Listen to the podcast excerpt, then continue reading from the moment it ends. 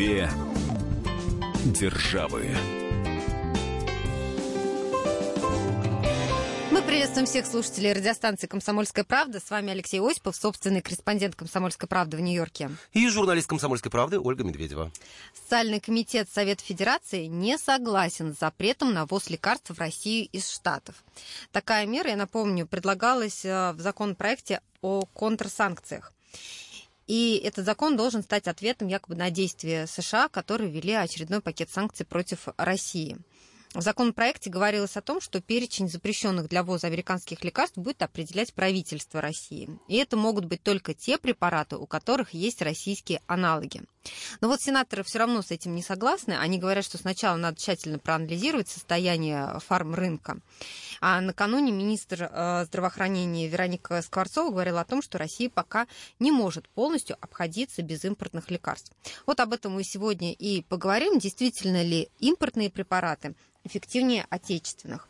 Леш, ну вот как вообще лекарства в Америке продаются? Я э, сразу предлагаю, Оле, чтобы радиослушатели запомнили, и мы с тобой э, двигались э, в том направлении, что лекарства это не только таблетки и микстуры, но и, скажем, сопутствующие, скажем, как это вот назвать, вещи или лечебные средства. Ну, например, человек э, сломал ногу, ему необходим, вот, э, э помнишь историю с Псаки, бывшей пресс-секретарем Госдепа, который троллили за сапог. На самом деле это ортопедический сапожок. Угу. И э, я вот, э, побывав недавно буквально в Москве, один такой сапожок привез.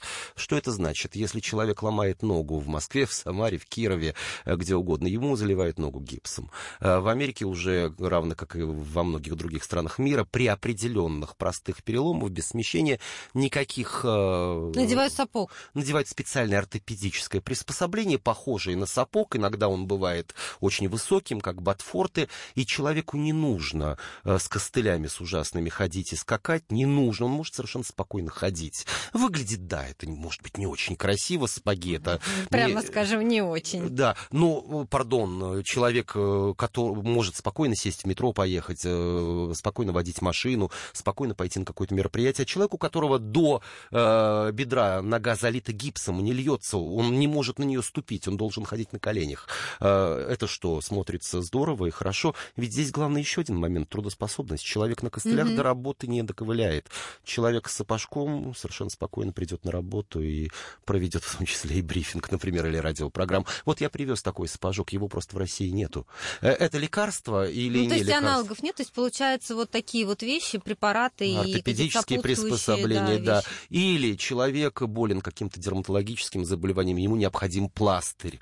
Это особый пластырь, который не прилипает, не нужно отдирать. Люди, страдающие некоторыми э, дерматологическими серьезными заболеваниями, знают, что они просто-напросто присыхают за ночь.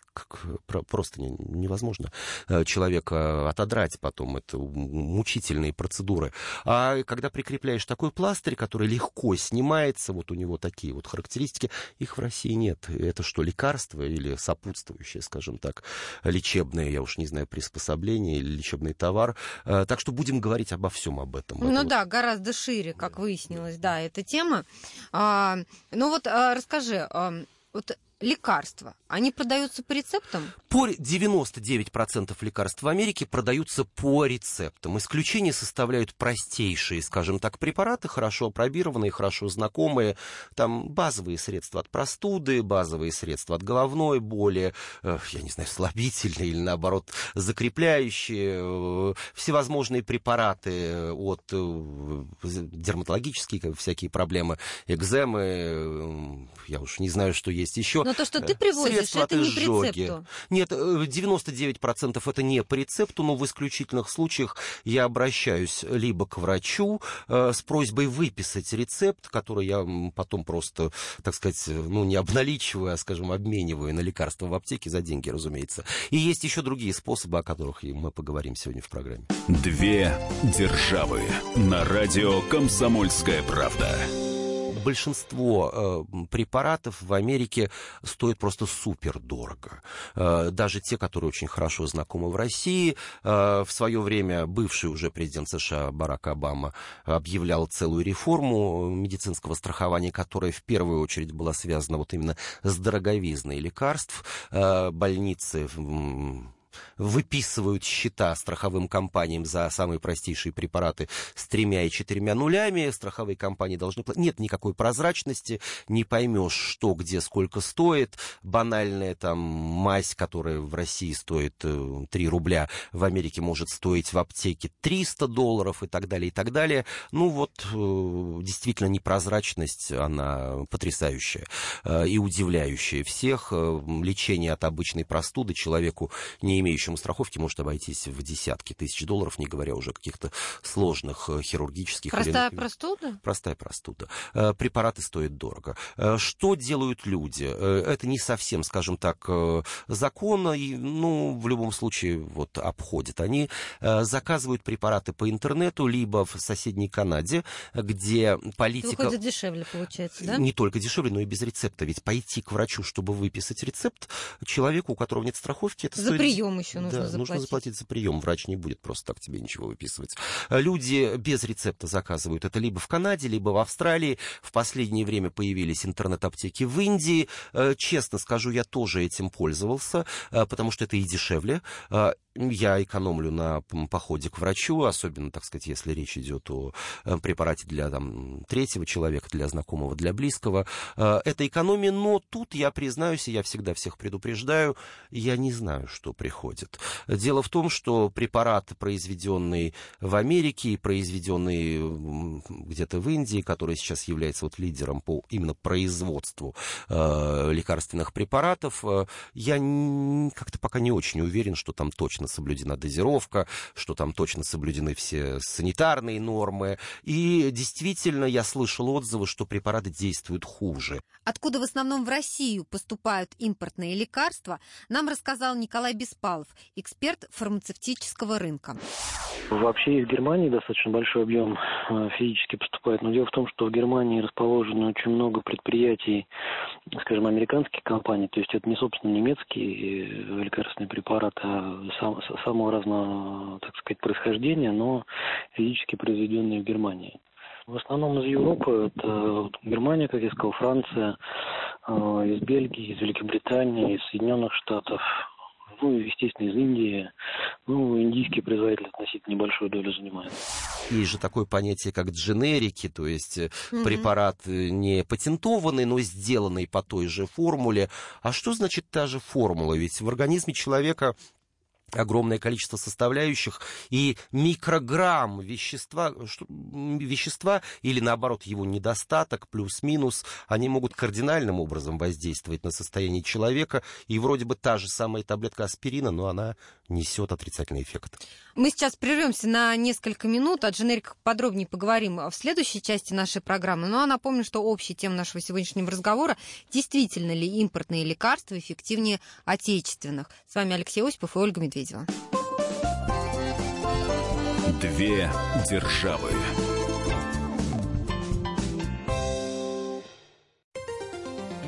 Всем привет, я Николай Басков. Слушайте радио «Комсомольская правда». Получайте самые свежие новости, позитивную музыку и прекрасное настроение. Будьте счастливы.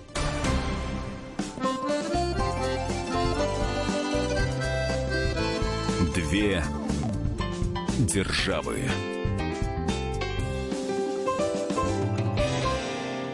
Вами Алексей Осипов, Ольга Медведева. Говорим мы сегодня о том, действительно ли импортные лекарства эффективнее отечественных. В предыдущей части нашей программы мы начали говорить про дженерики. Это такие лекарственные препараты, которые могут заменить инновационные лекарства, да, но он не имеет а, патента и выходит, в, вот я читала, что даже в продажу, когда лицензия истекла. Да, да, такое бывает, но опять же иногда производители э, подразумевают под дженериками, они просто, ну, будем называть вещи своими именами, воруют формулу вещества и видоизменяют ее на какую-то десятую долю процента. Ну, это фарм, фармкомпании делают. Фармкомпании, да. Э, вот взять, например, всем хорошо известный аспирин. Это лицензированный препарат, патент много лет уже принадлежит одной из корпораций. Аспирин врачи, э, тут я делаю обязательную, вот в Америке бы э, в обязательном порядке заставили сделать объявление, давай его тоже сделаем. Наша сегодняшняя программа не является средств, рекламой, средством к лечению, мы не даем никакие рекомендации. Э, пожалуйста, не рассматривайте все наши разговоры как рецепты или рекомендации излечиться аспирин от того, такое ходовое да, лекарство, да. что... Это вот аспирин в определенной дозировке, его, ну вот в разных странах предписывают людям после 40 лет, лет и мужчинам, и женщинам, чтобы не образовывались холестериновые бляшки. Это, в общем, уже определенная культура жизни у любого человека, такого у американца на столе или в дамской сумочке лежит пузырек и одну таблеточку. Есть отдельная дозировка, рекомендованная для женщин, есть отдельная дозировка для мужчин. 81 грамм, э, сори, 81 миллиграмм, по-моему, mm-hmm. в общем, 81 единица.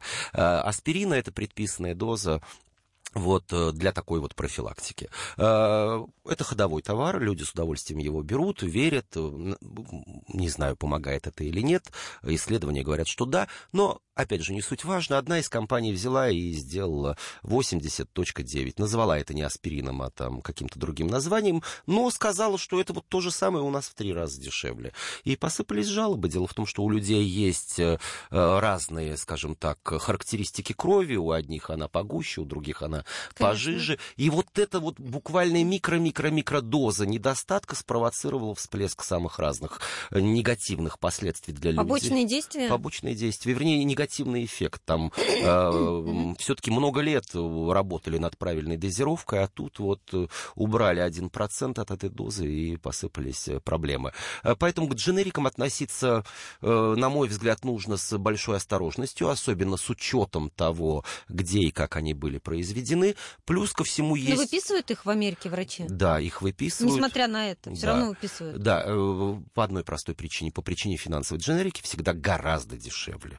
И э, многие страховые компании в своих полисах говорят, что мы не будем давать вам оригинальные препараты, мы же должны покрывать их стоимость или большую часть их стоимости. Мы вас сразу... В условиях договора это прописано? В условиях договора, и вот у меня есть медицинская, наконец, есть медицинская страховка, и в Америке она стоит колоссальных денег, просто невероятных совершенно. Мы об этом в одной из программ с тобой говорили.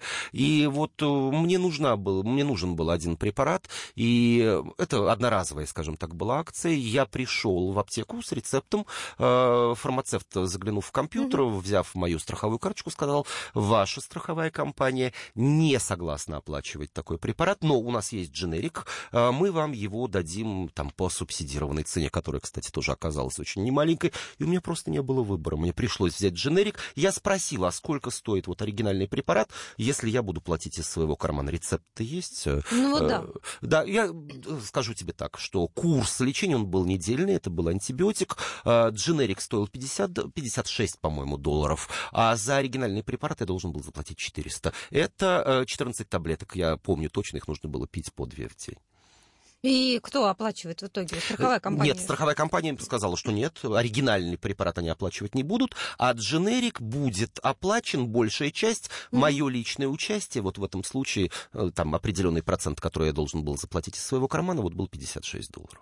Леша, а вообще все ли препараты оплачивает страховая компания? Нет, не все. Э, вот мы уже говорили, что оригинальные дженерики, но есть и препараты, э, которые там супер редкие, то есть э, которые предписаны людям с очень редкими заболеваниями. Есть, ну, скажем так, называемая корзина, которую страховая компания готова оплатить. В нее входят далеко не все заболевания. Очень много исключено из нее заболеваний, ну, будем называть их редких или достаточно дорогих в лечении. И в Америке, точно так же, как и в России, людям приходится приходится обращаться за помощью к э, благотворительным организациям, к родственникам, к друзьям, прощаться со своим имуществом.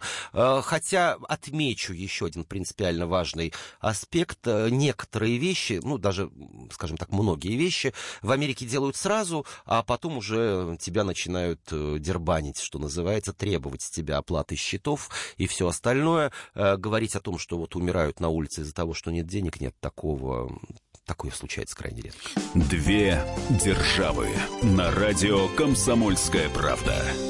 Человек, допустим, попал в больницу с последствиями серьезной аварии, ему оказывается первая помощь, ему оказывается, mm-hmm. так сказать, уже помощь необходимая. Родственники говорят, что или сам человек говорит, у меня нет денег, я вообще не понимаю, как. Ему говорят, мы вот вас вылечим, потом мы вам счета дадим, потом будем разбираться. Э, это касается и собственно лечения, и э, препаратов. Но э, далеко не все препараты оплачивает страховая компания. Это касается и ежедневного, скажем, вот хронические больные, и э, ситуативного. То есть, когда человек заболел конкретным заболеванием, нет, на страховку рассчитывать на все 100% невозможно.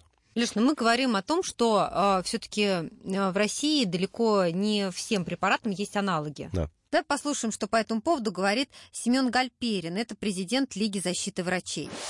Во-первых, речь идет, кстати, не только об американских препаратах, но и о препаратах ряда государств, которые, как сказано было, дадут политику в Соединенных Штатах в спорных вопросах. То есть это достаточно будет широкий такой спектр. Вообще в этой ситуации все выглядит очень жестоко на самом деле. Среди тех даже препаратов, которые уже обсуждались, да, угу. там есть, конечно, препараты такие, которые можно заменить, да, безусловно, они существуют, но есть среди них и ряд препаратов, запрет на поставку которых очень сильно отразится у нас на населении. Значит, там есть препараты онкологические, препараты, которые производятся на базе высоких технологий. Высокотехнологичные лекарства, их заменить вот так вот за один день достаточно сложно. На мой взгляд, это совершенно нормально. Я э, вот буквально несколько дней назад в Нью-Йорке э, был на выставке производителей оборудования для фармакологических компаний и вообще выяснил, что мир не стоит на месте, это совершенно нормально. Что касается фармакологии, вообще э, есть э, ситуации или есть изобретения, которые вызвали у меня просто восторг и удивление. Ну, например, в каком-то городе э, происходит эпидемия гриппа. Нужно доставлять туда препараты, вакцины, вагонами, самолетами и так далее. Сейчас фармкомпании готовы тебе поставить компактный, просто вот умещающийся на нескольких квадратных метров мини-заводик, э, который, в котором уже будут все необходимые ингредиенты. Э, нужно его только самолетом доставить в город, включить, и вот начнут печататься, штамповаться таблетки или там разливаться вакцина. После этого, э, так сказать, проблема решена, и не нужно ничего делать, и не, не нужно, что называется, морочить голову. Самое главное, такой мини-заводик, город там, я не знаю, или какой-то благотворитель может купить и держать в течение нескольких лет э, на случай вот какой-то критической ситуации. Есть препараты, которые, скажем так, востребованы. Мы сейчас говорим об обо всем мире э, в течение одного дня там какими-то вагонами э, или э, танкерами. А есть препараты, которые производятся в мире, там, я не знаю, буквально несколько сотен доз для всего человечества. Просто они настолько редкие, лечат или поддерживают здоровье людей с очень редкими заболеваниями.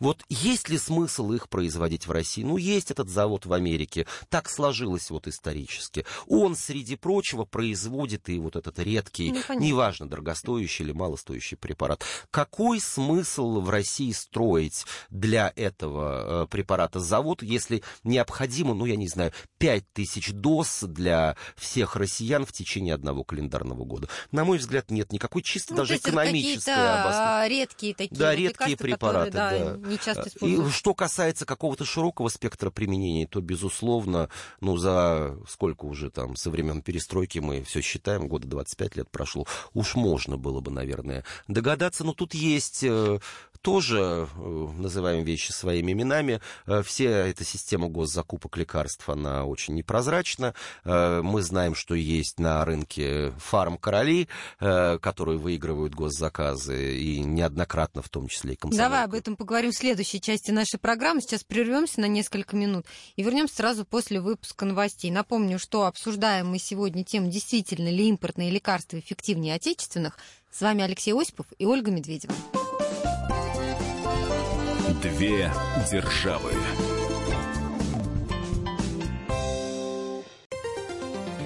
Здравствуйте, я продюсер Анатолий Малкин. Слушайте радио «Комсомольская правда». Это очень важно.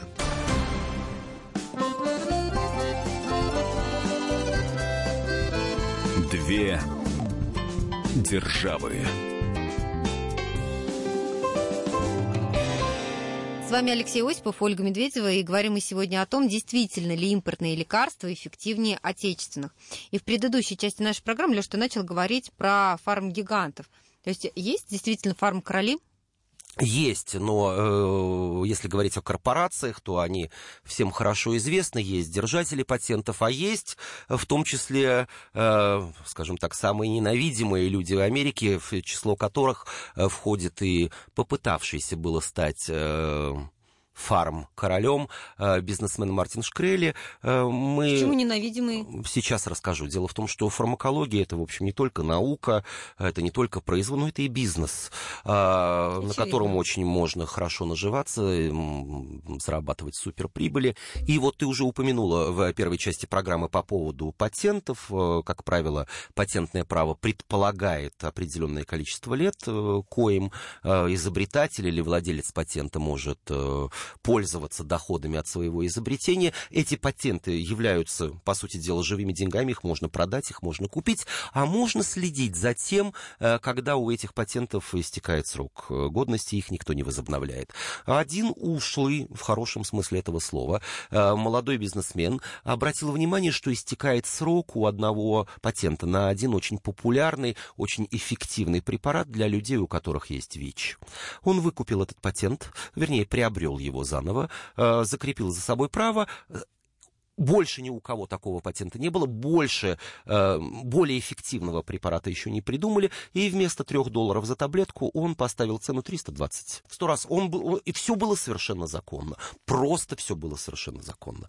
И его возненавидела вся Америка, на него набросились все СМИ. Ну как же так? А он говорил, ребят, ну бизнес есть бизнес, ну не хотите, не покупайте, не хотите, не лечитесь, хотите, лечитесь и все остальное. Его показывали по всем телеканалам, э, в него метали копьями, э, все, так сказать, жертвы, по сути дела, его предприимчивости, его подловили на других махинациях, на махинациях с ценными бумагами, просто, ну, озлобились все, включая правоохранительные органы, а, а он бравировал своим положением, он бравировал своей удачей, но в результате его все равно упрятали за решетку. Но, кстати, сделку... За что? Э, за махинации с ценными бумагами. Но ничего сделать с этой сделкой не смогли. И просто... То есть это лекарство так и стоит? Оно, он заметно снизил цену после той волны вот, э, э негодования в Но его адрес. Но не до прежней цены, которая Но не была. до прежней цены. Продолжает, э, находясь за решеткой, э, получать дивиденды э, вот, э, от своего удачного приобретения. А вообще вот расскажи про ценовую политику. То есть ты говоришь, что там не совсем а, прозрачная вот эта Оля, система. Оля, слово «совсем» было добавлено тобой, я думаю, из приличия. Она вообще не прозрачная. Вот никак не прозрачная. Никто не понимает, как формируется эта цена. Никто не понимает Обаму, ну и Трамп в своей предвыборной э, платформе обозначал свое стремление сделать вот этот рынок прозрачным. Но вряд ли это произойдет в ближайшее время. Фарм-гиганты э, Э, потупив глазки, говорят о том, что, ну, вы поймите, мы же свои прибыли, э, в общем, не э, тратим на личное обогащение, мы тратим их на новые исследования, это стоит больших денег, так сказать, мы подходим к этому делу со всей серьезностью. Наверняка так оно и есть. Но в данном случае никто не в состоянии пока что-либо предпринять, потому что обить сейчас фармгигантов, там, включим какие-то дополнительные налоги или поставь какие-то законодательные ограничения, они просто уйдут с американского рынка, перенесут свои мощности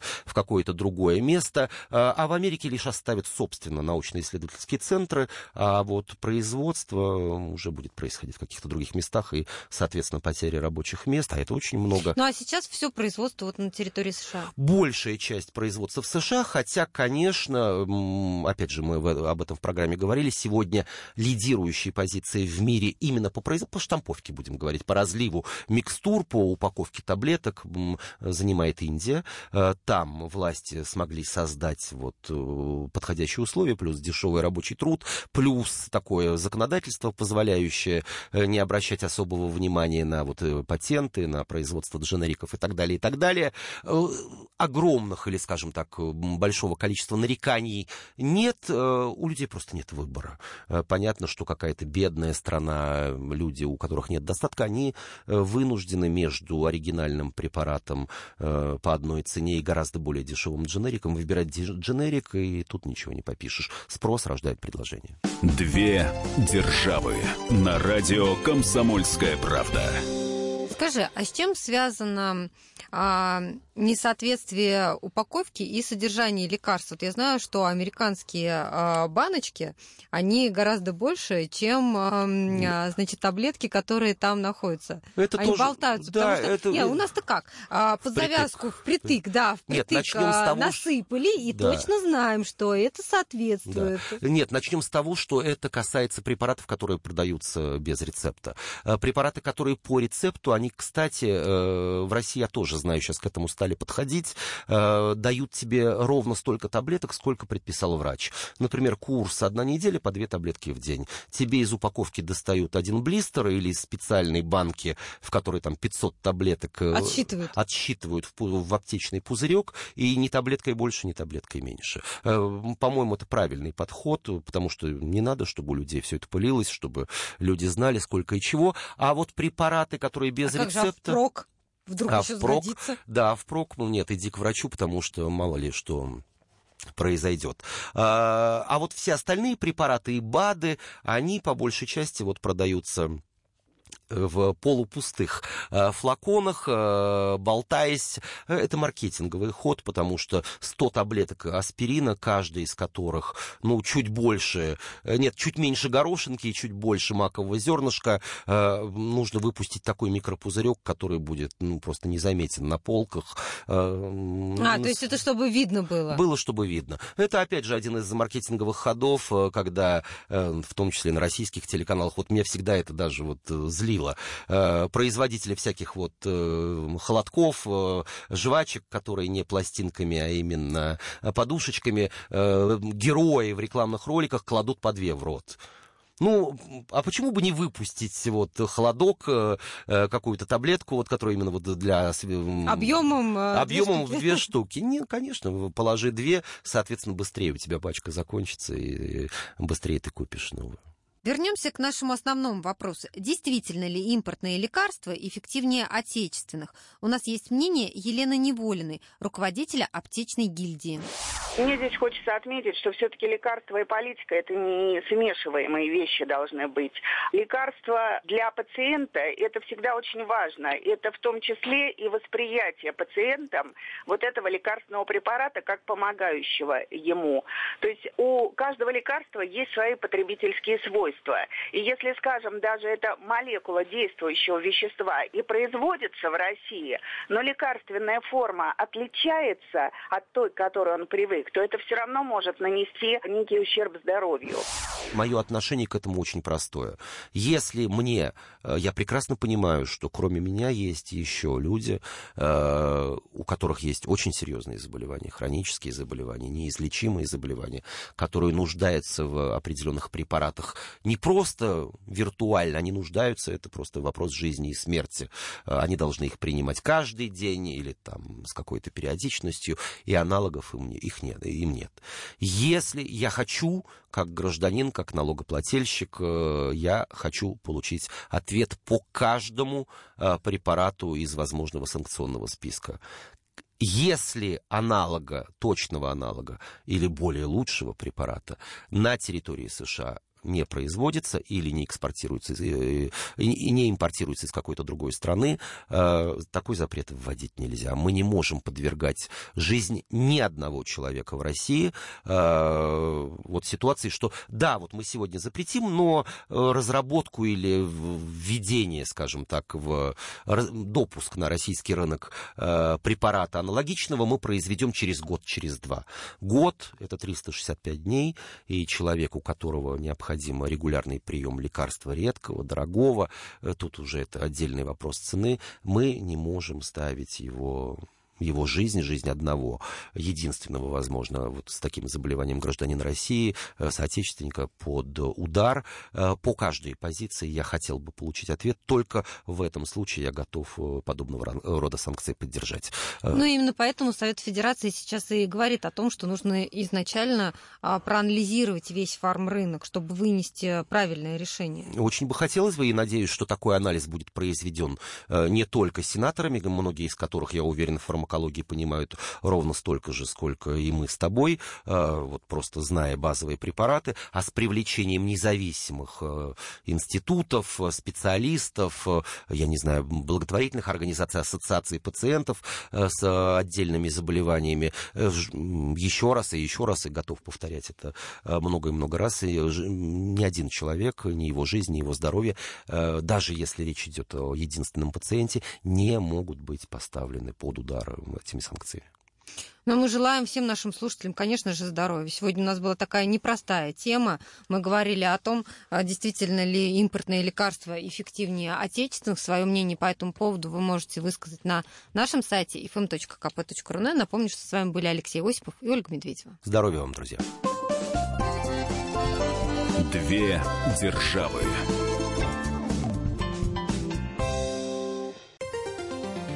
Я Андрей Соколов. Слушайте радио «Комсомольская правда».